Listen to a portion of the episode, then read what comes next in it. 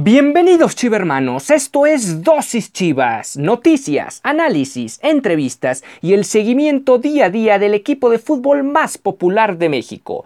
Yo soy Ricardo Romano Corona y diariamente inyectaré tu dosis Chivas. No olvides que puedes sintonizar nuevos episodios de lunes a viernes a través de Spotify, Anchor FM, Apple Podcast, Breaker, Google Podcast y Radio Public. Y sin más que agregar, comenzamos.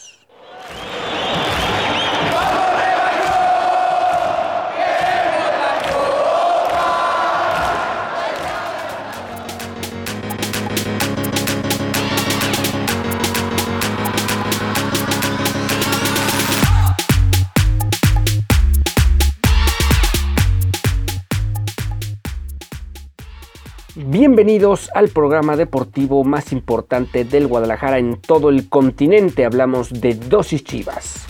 Hoy es miércoles 19 de mayo del 2021 y hoy es un día importante para la institución rojiblanca porque se juega el primer capítulo de dos de esta muy marcada rivalidad entre rojinegros y el chiverío. Lo vimos apenas hace menos de 48 horas cuando las rojinegras cayeron en manos de Chivas femenil en el estadio Akron para conseguir el acceso a la gran final. Y en este caso habrá una gran final en el Estadio Akron este miércoles a las 5 de la tarde. Sin embargo, no es todavía la de Chivas Femenil, es el equipo sub-17 que enfrentará al equipo del Atlas en una serie global que se va a finiquitar el próximo sábado en el Estadio Jalisco. Chivas llegó a esta liguilla como sexto de la general. Hay que recordar que tuvo algunos trasta, eh, eh, trastabilló un poco y le costó trabajo regresar en el torneo para finalmente acceder a la fase final. En el camino dejó al León por criterio de gol de visitante, empatando uno por uno allá en, en, León, Guanajuato. Después, en el marcador global de semifinales, dieron cuenta de Pachuca. Echaron a los dos equipos del grupo de los Martínez y en este caso van por el equipo del grupo Orlegui. Eh, la oncena rojiblanca, ya lo hemos mencionado, tiene algunos futbolistas que son hijos de ex eh, referentes del equipo de Guadalajara como Tilón Chávez, como Carlos Salcido, entre otros. Ahí está el asunto para este cuadro rojiblanco. Será vital que puedan sacar una ventaja en este partido, tener obviamente una efectividad importante tanto a la ofensiva como a la defensiva. Y eh, poder levantar otro trofeo en esta categoría. Vamos a dar algunos datos sobre este, esta rivalidad y de lo que han realizado este semestre. Eh, los rojinegros, por su parte, clasificaron en segundo lugar de la general. En cuartos de final ganaron 4-3 en el global al Cruz Azul. Y en semifinales, por mejor posición en tabla, después de igualar 2 a 2 con Santos, pudieron avanzar a, este gran, a esta gran serie por el campeonato. Es la quinta ocasión que un clásico tapatío define la categoría sub-17, muy muy representativo porque te habla de lo que ya mencionaba hace algunos programas, el trabajo inicial de fuerzas básicas y la cobertura que tienen tanto a nivel nacional como internacional estos dos equipos. Por esta parte central de reconocer la calidad y saber captar el talento del futbolista mexicano a lo largo, pues yo diría, del continente o al menos de la región, es lo que le ha dado éxito a estas dos uh, instituciones. Sin embargo, es muy cierto que de la sub-17 al primer equipo o a la primera división hay un trecho todavía muy largo por, por, por llegar y por recorrer. Por lo tanto, no podemos hablar que en este momento las dos canteras sean las mejores o las que estén punteando, sí son las mejores, pero no están necesariamente punteando en lo que se refiere a ya formar totalmente a los futbolistas, porque queda claro que los dos equipos no tienen en, su, en este momento una base de canteranos, más allá de que Guadalajara en unos partidos ha jugado con hasta 7, 8 canteranos, mm, ha sido más un tema circunstancial, no tanto por algo ya muy bien definido desde su columna vertebral. Lo mismo pasa con el Atlas. Realmente su columna vertebral son jugadores extranjeros.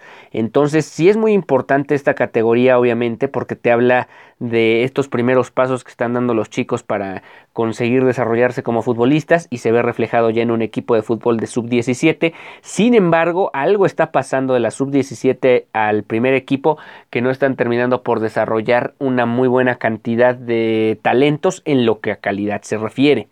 No es lo mismo debutar muchos que tener muchos y de buena calidad, como en su momento estas dos instituciones lo han logrado y no hace mucho tiempo. Veremos si lo pueden volver a refrendar, a ver, si esta camada sub-17 puede tener éxito más adelante en unos 4 o 5 años cuando en su momento los de Chivas lleguen al tapatío para terminar de formarse y los del Atlas eh, sigan ahí en sus instalaciones, tanto en sub-17, sub-20, de, despegar y llegar al primer equipo y por qué no, no descartar la situación de que los rojinegros lleguen a tener también equipo en la liga de expansión que parece que quien mejor rédito le saca esto es tanto Pumas Tabasco como Chivas, como más bien como Tapatío, porque al final ya se empiezan a ver esbozos de los dos conjuntos en primera división y veremos si terminan por fructificar en los próximos semestres.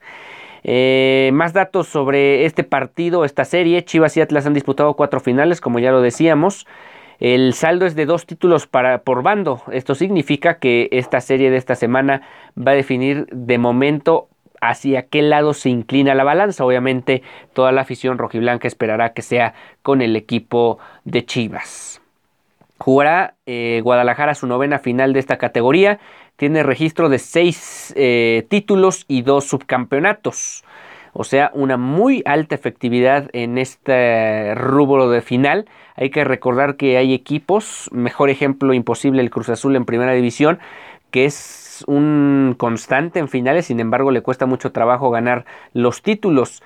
Caso contrario de otras instituciones, como puede ser América, que suele tener buen éxito en la fase ya última de un campeonato.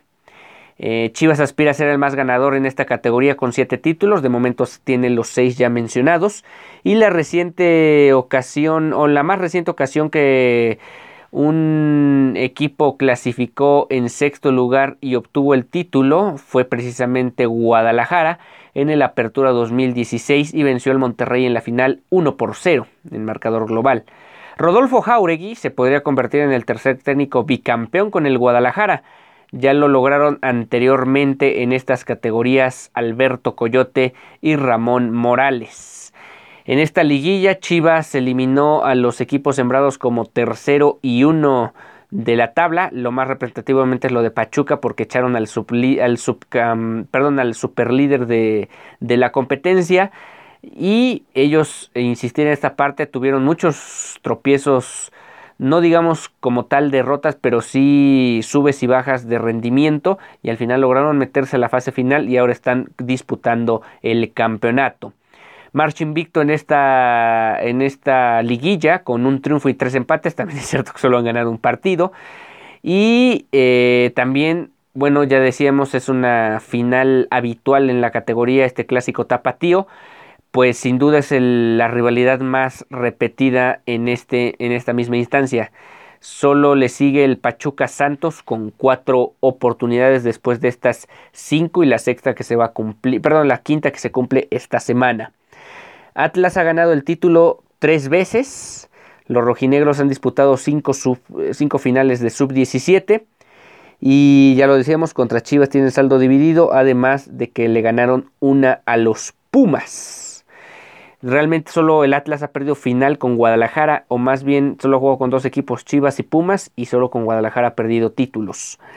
Es la cuarta ocasión que los rojinegros reciben el duelo de vuelta. Las tres anteriores ganaron dos y perdieron uno, todas frente a Chivas. El registro de Atlas como visitante es de cuatro triunfos, un empate y tres derrotas durante el Guardianes 2021. ¿Cuál es el pronóstico? Que Guadalajara saque ventaja. Obviamente no solo es el pronóstico, es la intención de Rodolfo Jauregui y sus dirigidos para poder llevar esto a buen puerto el próximo sábado y estar celebrando por la noche el sexto, la séptima corona del equipo sub-17.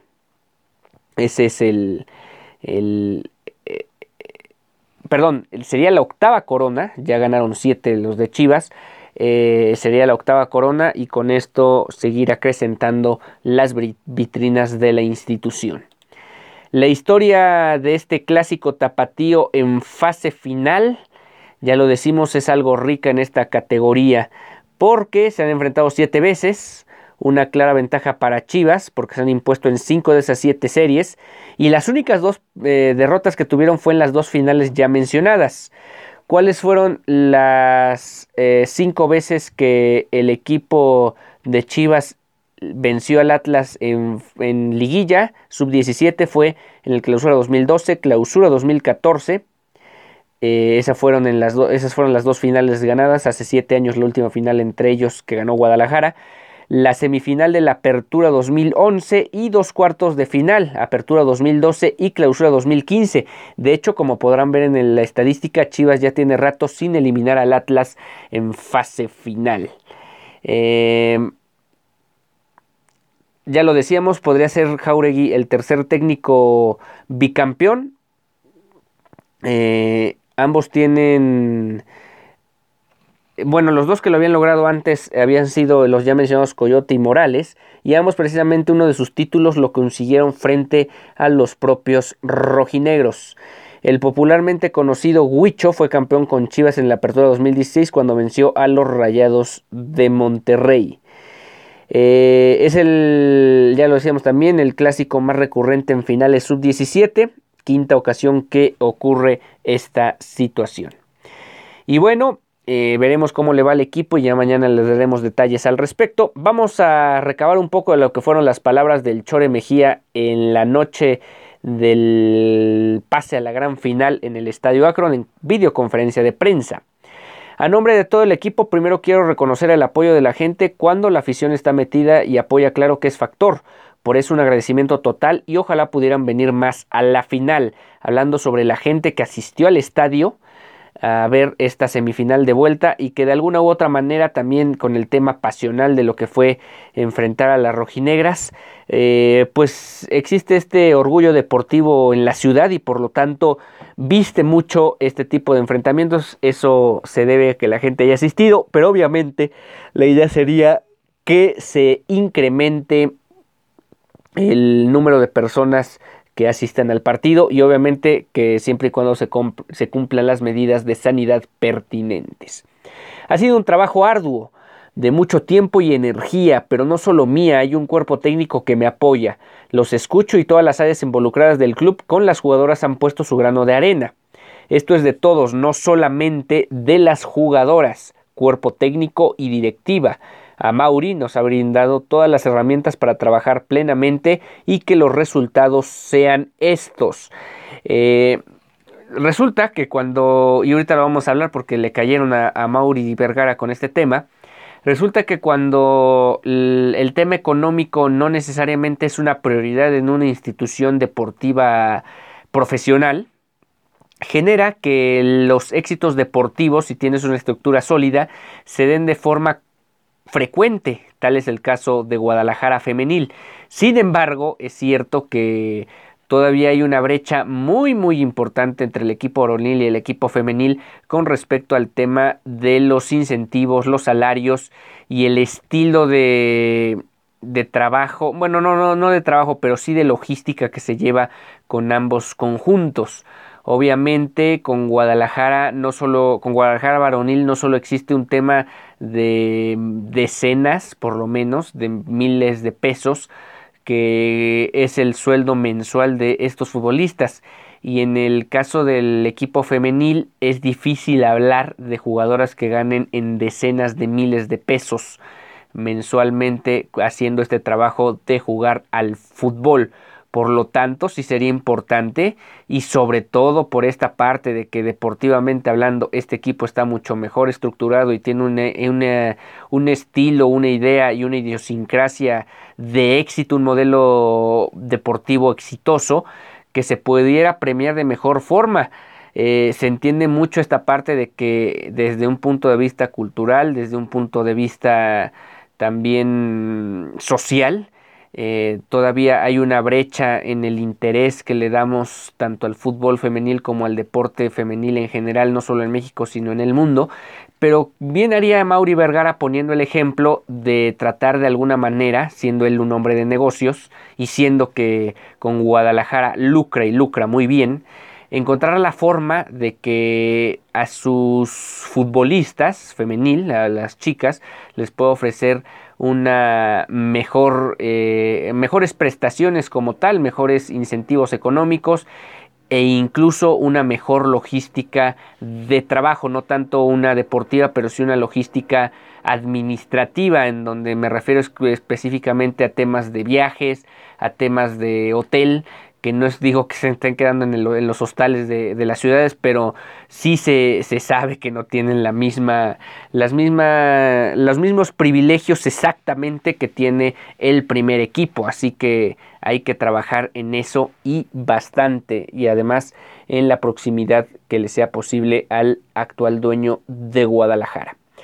Las jugadoras son las principales protagonistas de esto, pero hay mucho más detrás de hay gente que no aparece, pero da todo para que ellas tengan lo mejor y puedan hacer despliegues físicos así como lo están haciendo. Y sí, una de las grandes cualidades que tiene este equipo es que parecen que traen el tanque de oxígeno pegado en la espalda porque nunca se ven fatigadas o más bien nunca se ven al borde de la fatiga con calambres o cosas así. Digo en lo general, no en ciertos temas particulares que obviamente se dan dentro de los partidos, pero no dejan de correr, no dejan de luchar y tienen un hambre impresionante no solo para tratar de hacer jugadas de peligro o defender a ultranza a un marcador, sino hasta cierto punto jugadas en el medio terreno donde tal vez poco vas a ganar ganando un esférico en la línea de banda, por ejemplo, y terminan buscando esa pelota porque al final tratan de ponerle ese ímpetu y ese corazón para tratar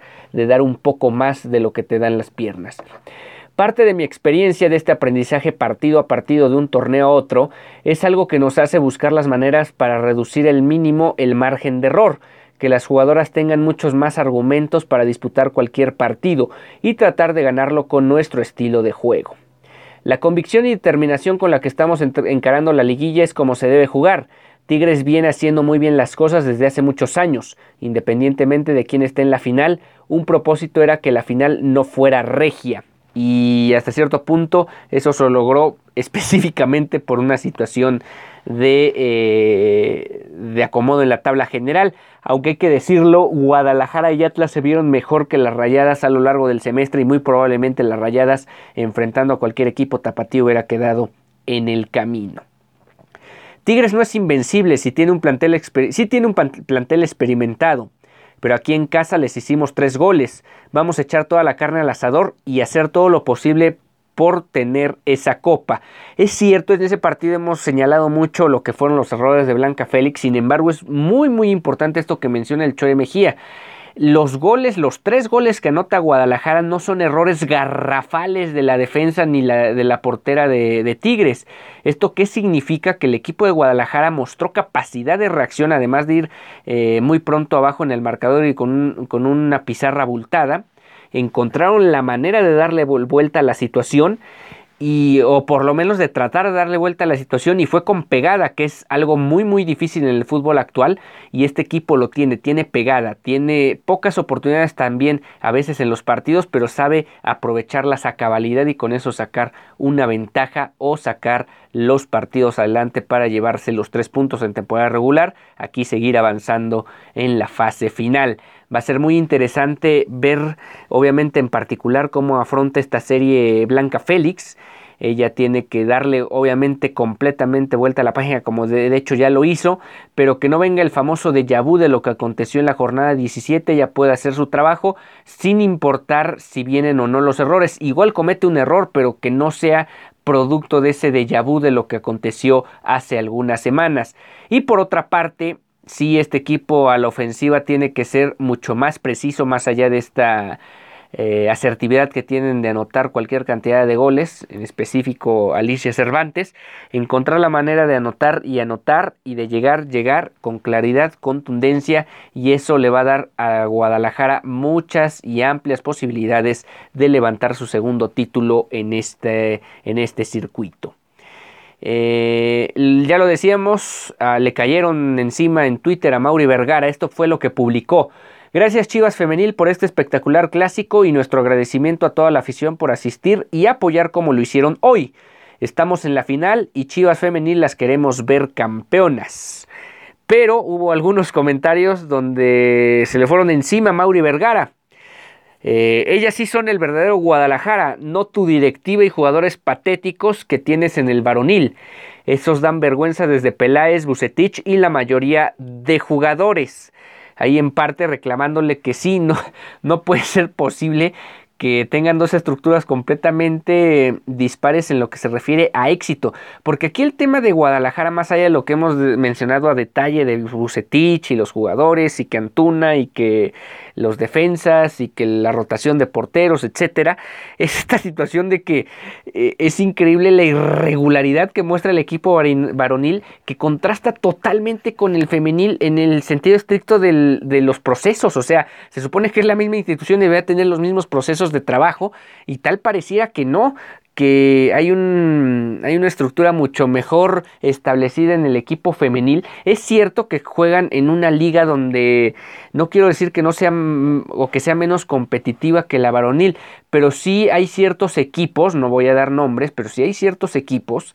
eh, que no tienen el mismo ni siquiera el interés en llevar el equipo como tal y se nota claramente en los resultados. Aquí eh, es muy preciso y muy detallado cuáles son los equipos que comúnmente están jugando fase final y que de hecho son candidatos al título y otros que simplemente tienen el equipo por cumplir no sé si el requisito que te pide la federación o la liga MX de tener el equipo femenil, pero realmente no ponen mucho de su parte para que esa escuadra pueda competir. Entonces, si de por sí no tienen un salario bueno los equipos importantes de, del circuito femenil, pues mucho menos lo van a tener y en estructura deportiva equipos más modestos de nuestro fútbol mexicano.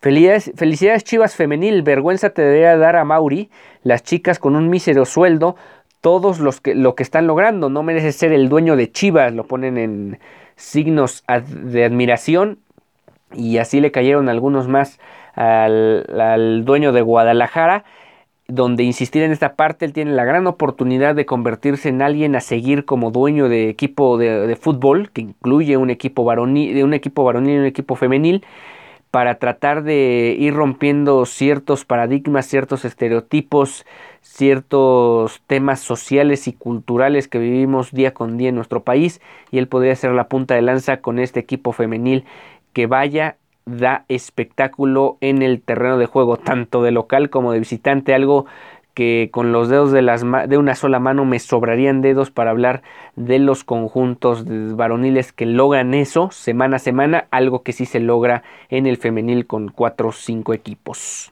y no solo un semestre, sino cada seis meses.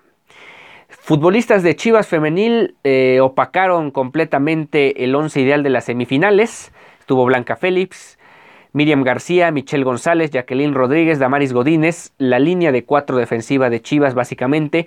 ¿Por qué? Porque fue hasta tiempo de compensación y un error puntual de Blanca Félix, un poco atrabancado en ir a salir a tapar a Alison González, que la termina eh, zancadillando y con esto se marca la pena máxima, pero hasta entonces Chivas no, no había recibido gol y ni siquiera se había visto tan urgido en defender su propio arco. También a este once ideal entró Nancy Antonio de Tigres, Liliana Mercado de Tigres, Belén Cruz de Tigres, María Sánchez, exfutbolista de Guadalajara, ahora de Tigres en este once ideal, y una jugadora de selección mexicana, Stephanie Mayor. Aquí, y es una crítica en general, no solo a este circuito, es que yo no entiendo cómo la liga pone ah, en el once ideal a puras futbolistas o hombres y mujeres, sea, según sea el caso, eh, en el 11 ideal según si avanzaron o no.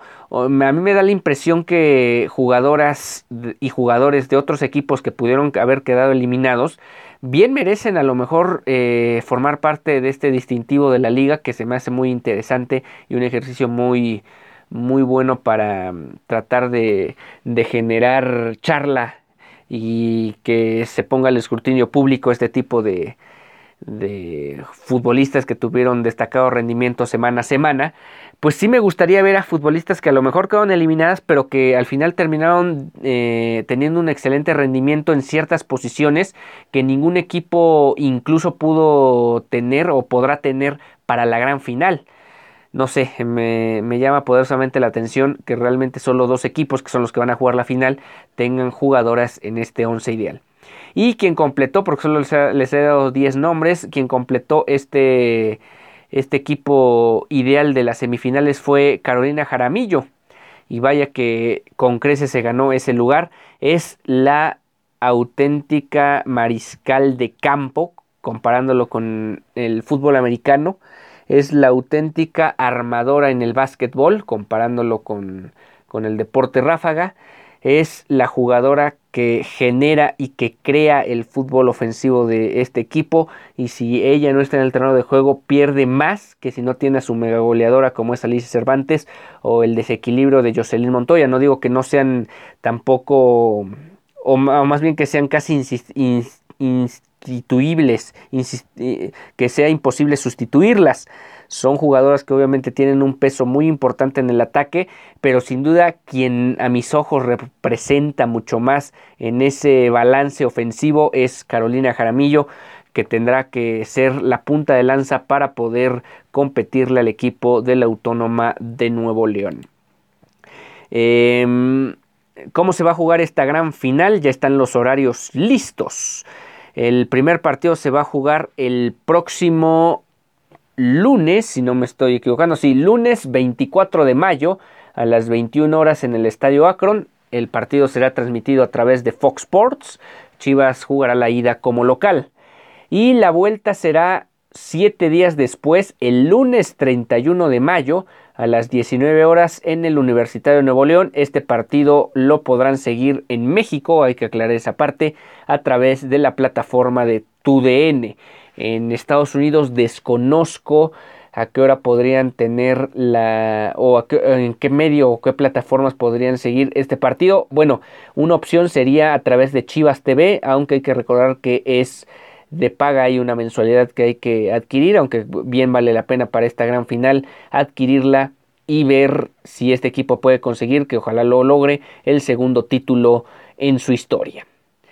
Con esto estamos llegando al final de esta emisión de Dosis Chivas. Nos encontramos el día de mañana ya con el análisis y el resumen del partido de ida de la sub-17 y nos seguimos adentrando a lo que va a ser la gran final del fútbol femenil cuando el equipo de Chivas reciba la visita de Tigres el próximo lunes. Hasta entonces.